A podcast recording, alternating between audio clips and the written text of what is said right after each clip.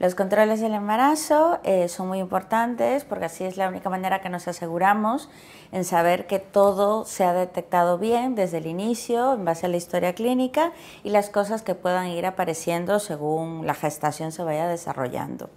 Básicamente la primera visita se hace alrededor entre las 8 o 9 semanas, es para comprobar viabilidad fetal, es decir, que el bebé esté bien, esté en el sitio donde tiene que estar, que sea uno solo, que no sean gemelos y estas cosas que nos pueden dar algún otro mayor riesgo, ¿no? que implican algún control un poco más especial. Eh, eso es en la primera visita. Luego ya a partir de la segunda visita ya es cuando planificamos las tres ecografías importantes. La ecografía de las 12 semanas, la de la 20 y la del tercer trimestre, que es entre la 32 y 34 semanas. Cada una es diferente y tiene su propósito específico. La del primer trimestre es la que todo el mundo conoce como el síndrome de Down o el triple screening. ¿vale? Lo que se hace es que ya el embrión tiene un tamaño más o menos adecuado con el que se pueden mirar ciertas cosas, ver si tiene el hueso nasal, medir el pliegue, que es la piel detrás del cuello del bebé, y eso junto con unos parámetros de sangre de la mamá nos puede decir la probabilidad de que el bebé eh, tiene esta gestación de estar afectada de síndrome de Down o alguna otra malformación mucho peor también. Entonces ese digamos que es el primer test, gran test importante y con eso se acaba el primer trimestre.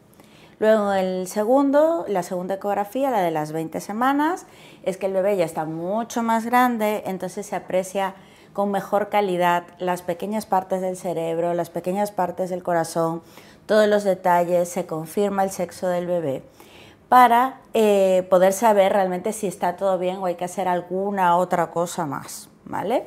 Esa es básicamente la que llamamos la morfológica, que es para ver pedacitos del bebé. Y luego la del tercer trimestre, que es ya la última que vamos a hacer, que nos estima bienestar fetal.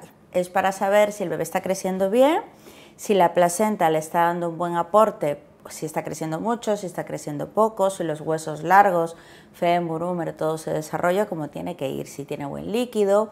Es decir, ya enfocados ya hacia terminar la gestación si hiciera falta y si no, pues dejarla continuar tranquilamente. Entonces esas son las tres que se hacen importantísimas. Luego, eh, en cada visita, independientemente, lo que se hace es tomar el peso de la mamá y la tensión de la mamá para saber igual cómo se va desarrollando todo. Es normal que todas las mamás ganen algo de peso, pero no nos gusta ni que se queden cortas ni que se pase. Lo mismo con la tensión. La tensión sufre unos cambios fisiológicos normales primer, segundo y tercer trimestre, pero eh, bajo ciertos límites, ¿no? Y si alguno de estos se pasa, pues ya deja de ser de bajo riesgo y se empieza a controlar de otra manera. En cuanto a las analíticas de sangre, las más importantes son tres también, una por cada trimestre. Como comenté, la primera es para asociada a lo del índice de riesgo del síndrome de Down, pero también para ver otras cosas, saber el grupo sanguíneo de la mamá, saber que la tiroides está yendo bien, que todo, que ella parte de un buen estado de salud, que es una mujer sana.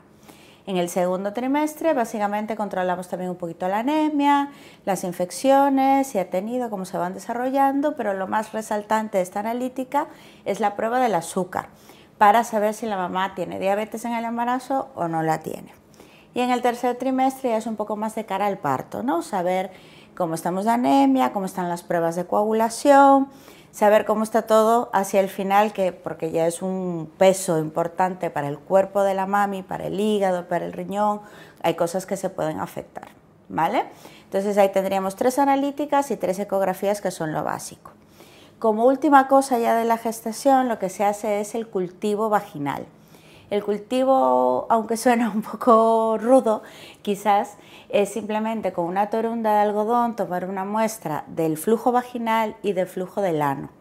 Esto nos sirve para saber si la mamá es portadora de una bacteria. Esa bacteria no afecta a la mamá, no afecta al papá, pero en caso el bebé pase por el canal vaginal o el líquido se le infecte con esa bacteria, sí que le puede traer problemas. Entonces es algo que se hace entre la 34 a 36 semanas dependiendo cómo se desarrolle la gestación. Y eso terminarían las pruebas estrictas. Ya luego lo que viene después suelen ser los monitores o como la gente le llama correas, que también es para ver bienestar fetal, es para saber cómo, cómo se encuentra el bebé dentro de la barriga de la mamá y cómo reacciona a las contracciones que ya empiezan a ver más frecuentemente al final del embarazo. Y con eso también pues, nos da algunas pautas. Hay algunas mamás que no llegan ni siquiera a las correas porque se ponen de parto antes y no pasa nada, porque las correas se ponen también intraparto. Entonces con eso ya nos hacemos una idea global de cómo, de cómo va el bebé. Y en general, pues son esos los controles que hay que seguir.